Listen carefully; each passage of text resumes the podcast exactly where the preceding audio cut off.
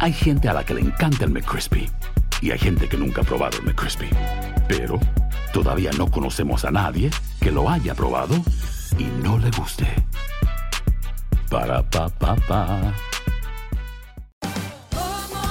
Ahorra más en JCPenney, más tu oportunidad de conocer a Shaquille O'Neal. Este sábado 4 de mayo todos ganan durante la entrega de cupones de 10, 50 o hasta 100 dólares, solo en la tienda mientras duren. De 11 a.m. a 1 p.m., los miembros de JCPenney Rewards tendrán una oportunidad exclusiva de encestar para conocer a Shaq. Habla con un asociado en la tienda o visita jcp.com y conoce más sobre la jugada. JCPenney, vale la pena. Cupón válido el 4 de mayo en selección de estilos. Entrega de cupones solo en la tienda para mayores de 18 años.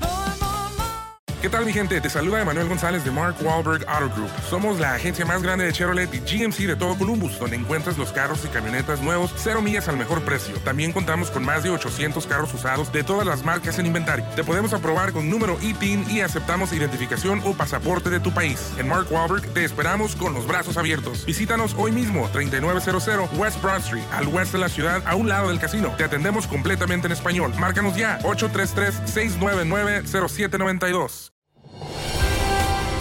Hola, soy Jorge Ramos y a continuación escucharás el podcast del Noticiero Univisión. El programa de noticias de mayor impacto en la comunidad hispana de Estados Unidos.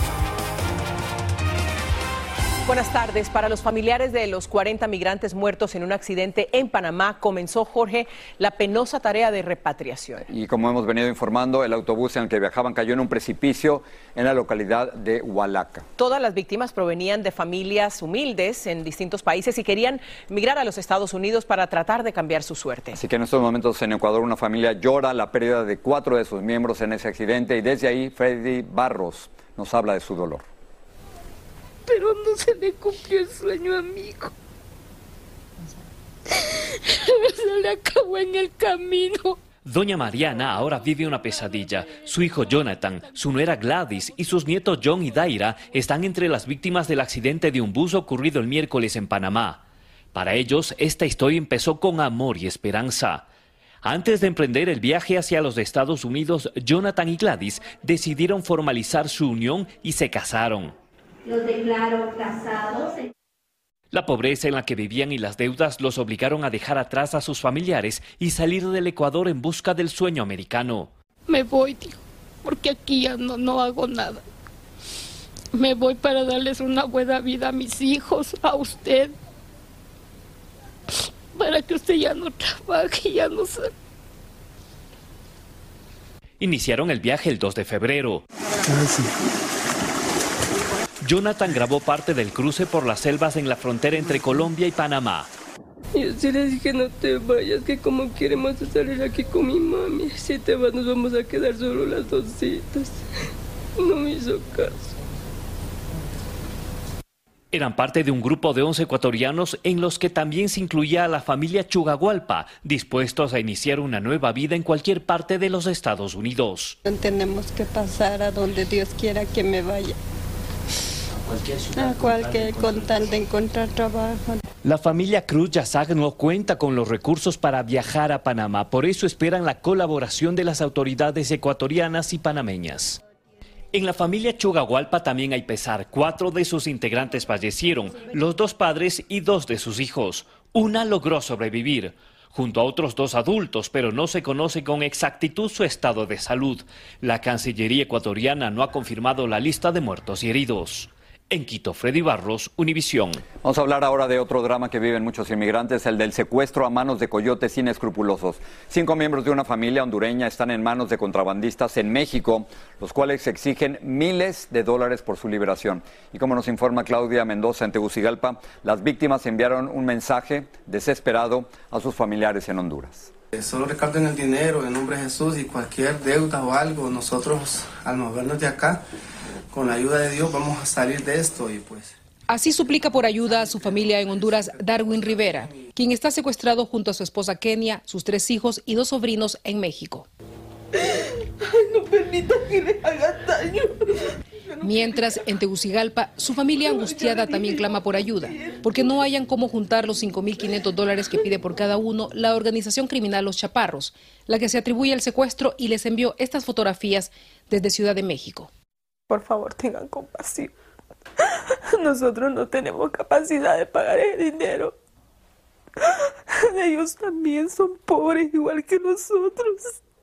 Esta es la zona de donde Kenia y Darwin salieron con sus dos hijos empujados por la pobreza y los deseos de sacar adelante a su familia.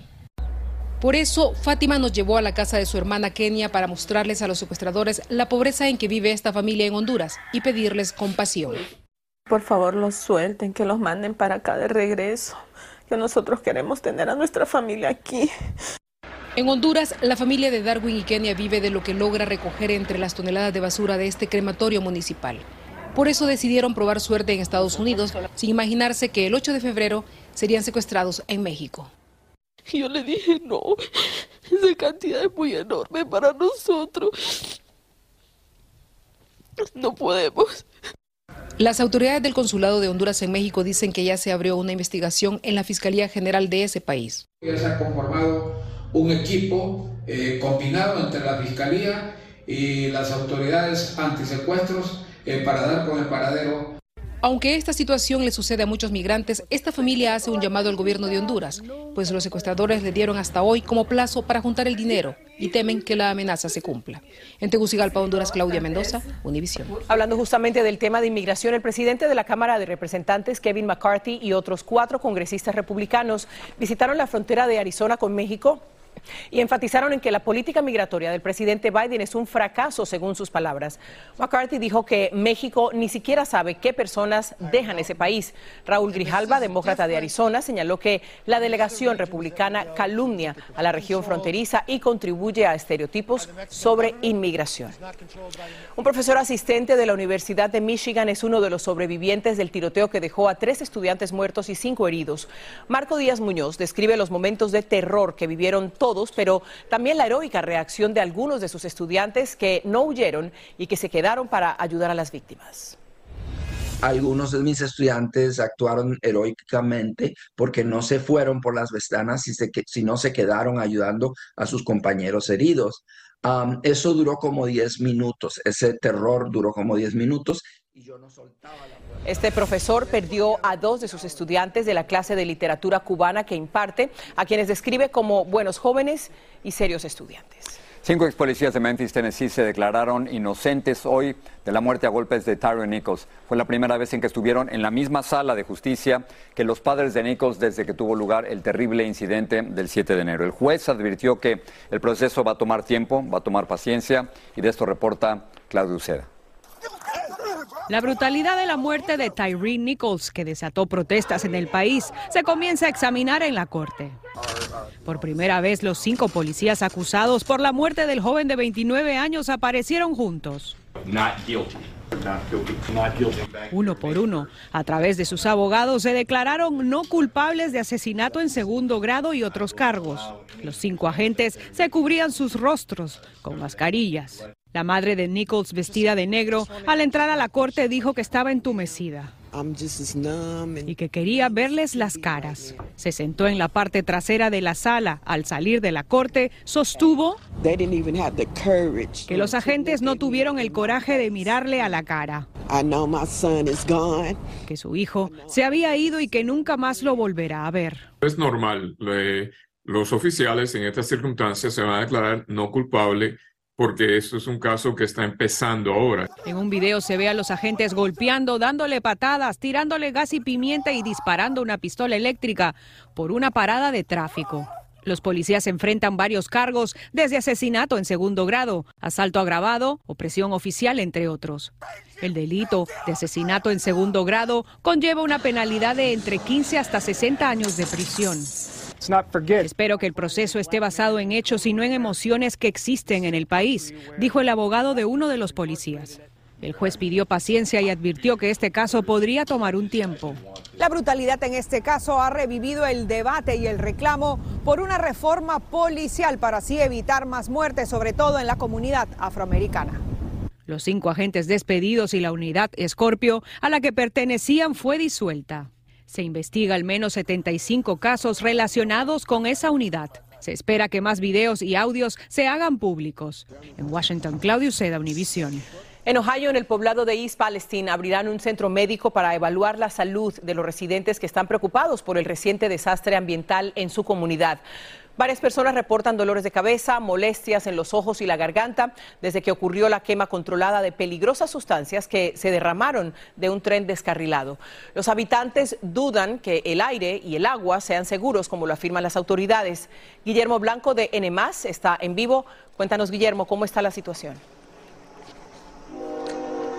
Ilia, te saludo con gusto y bien, como dices, a dos semanas de este descarrilamiento y estos químicos que se esparcieron en el área y en el agua de esta comunidad de no más de 5 mil habitantes, continúa el enojo, la rabia, pero sobre todo la incertidumbre del aire que se respira y del agua que se está tomando en esta comunidad. Por lo pronto, las autoridades del estado de Ohio han asegurado que ya han realizado pruebas de por lo menos 500 casas de calidad del aire y no han encontrado ninguna amenaza. Y también han por lo pronto cinco pozos municipales eh, donde se distribuye el agua en esta comunidad y aseguran que no han encontrado un solo químico, ninguna sola amenaza. Pero lo cierto es que la población me ha dicho, cuando hemos caminado por las calles de esta comunidad, que ellos no creen en la versión de las autoridades. Lo que exigen son estudios independientes del aire y del agua justamente para creer que no hay ninguna amenaza.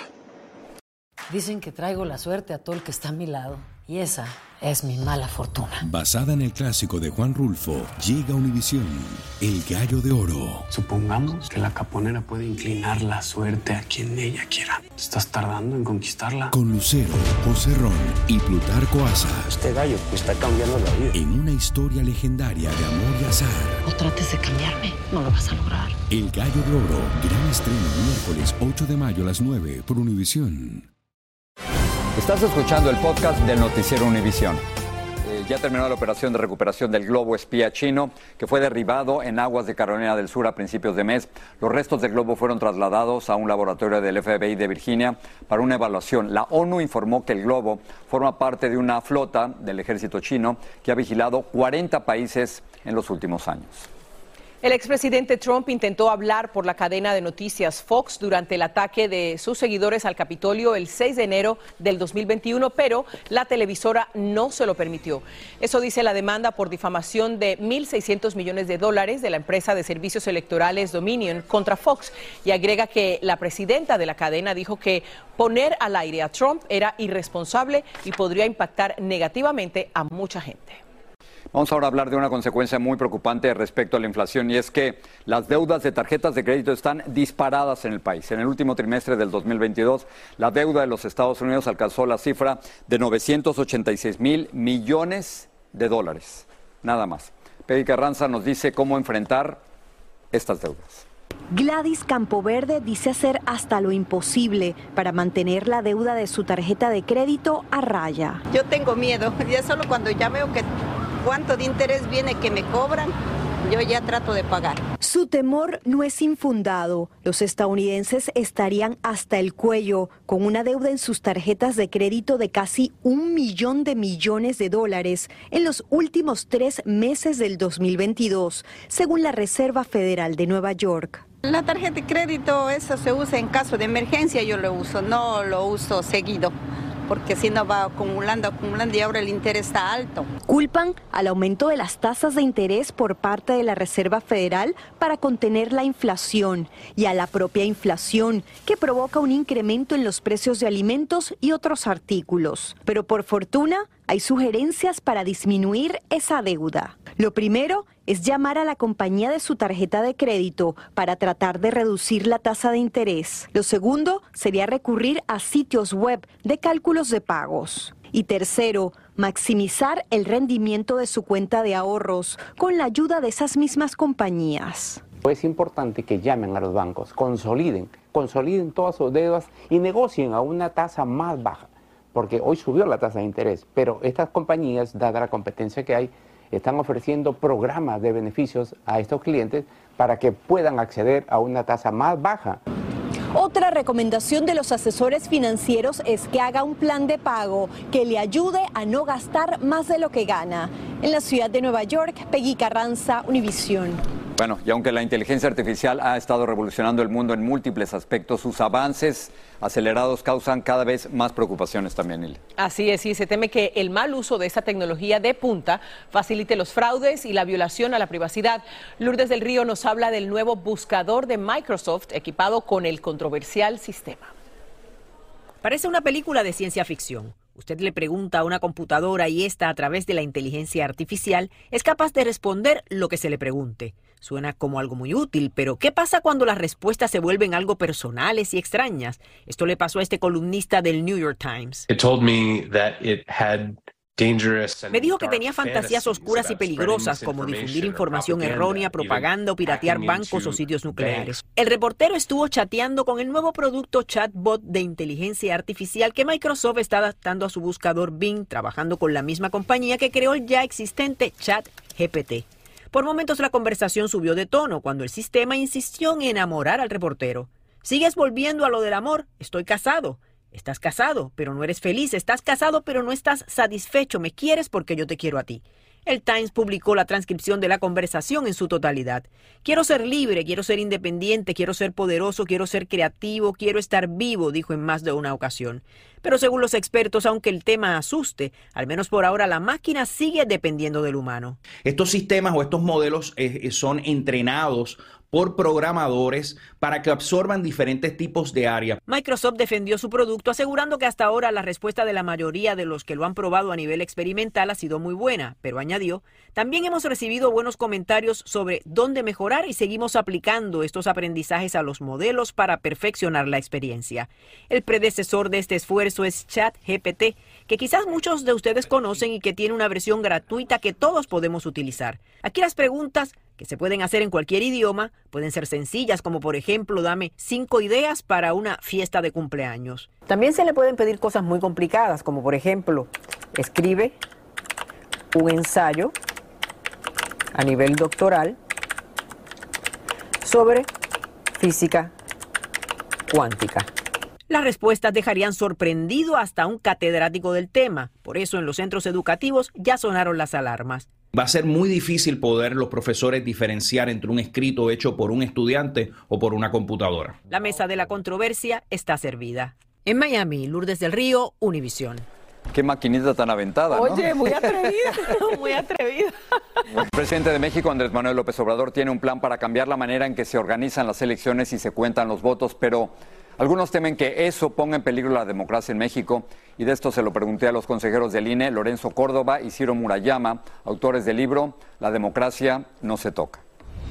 ¿Usted cree que en este momento la joven democracia mexicana está en peligro? Yo creo que las democracias en todo el mundo están en peligro. Expresiones, digámoslo así, de regresión, de intentos de regresión autoritaria están presentes en todos los países. México no es ajeno a esa tendencia. Para usted, ¿el presidente López Obrador es un verdadero demócrata? A mí me parece que el presidente de México está contaminando el ecosistema democrático es renuente a reconocer la división de poderes, el federalismo, la importancia de órganos autónomos como el Instituto Nacional Electoral.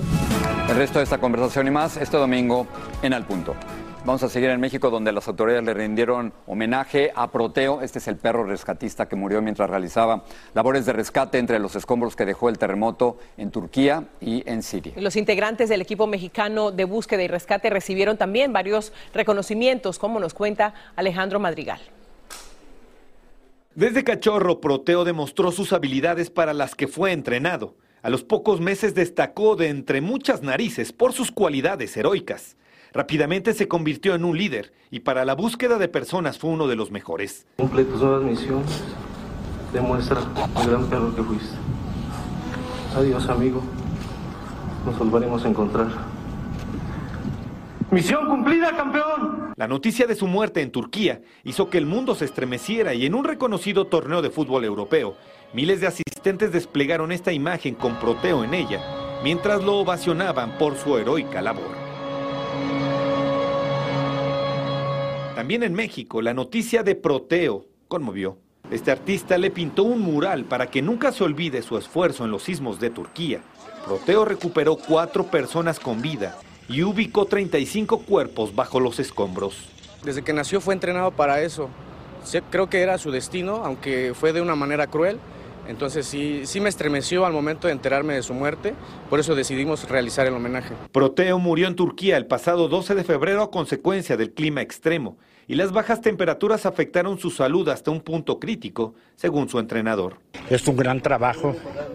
Qué lástima que los perritos no puedan hablar pero demostraron el gran trabajo que hicieron. Este viernes, rescatistas de la Cruz Roja y de la Marina también agradecieron la labor del mejor amigo del hombre en su tarea de salvar vidas en la devastación de Turquía. Frida, nuestra heroína durante los sismos de 2017 fallecida, ya recibe a su amigo Proteo, quien también participó en el deslave de Guatemala en 2015, en los sismos de Ecuador 2016 y en la devastación del huracán Ágata el año pasado. En Ciudad de México, Alejandro Madrigal, Univisión. Estaba conmovido el entrenador, ¿no? Hasta las lágrimas, ¿no? Nueve años el perrito tenía y deja un gran legado. Le salvó la vida a varias personas en este Es eso, se cuenta, su éxito se cuenta en vida, ¿no? Así es. Con Prote nos vamos, gracias. Así termina el episodio de hoy del podcast del Noticiero Univisión. Como siempre, gracias por escucharnos.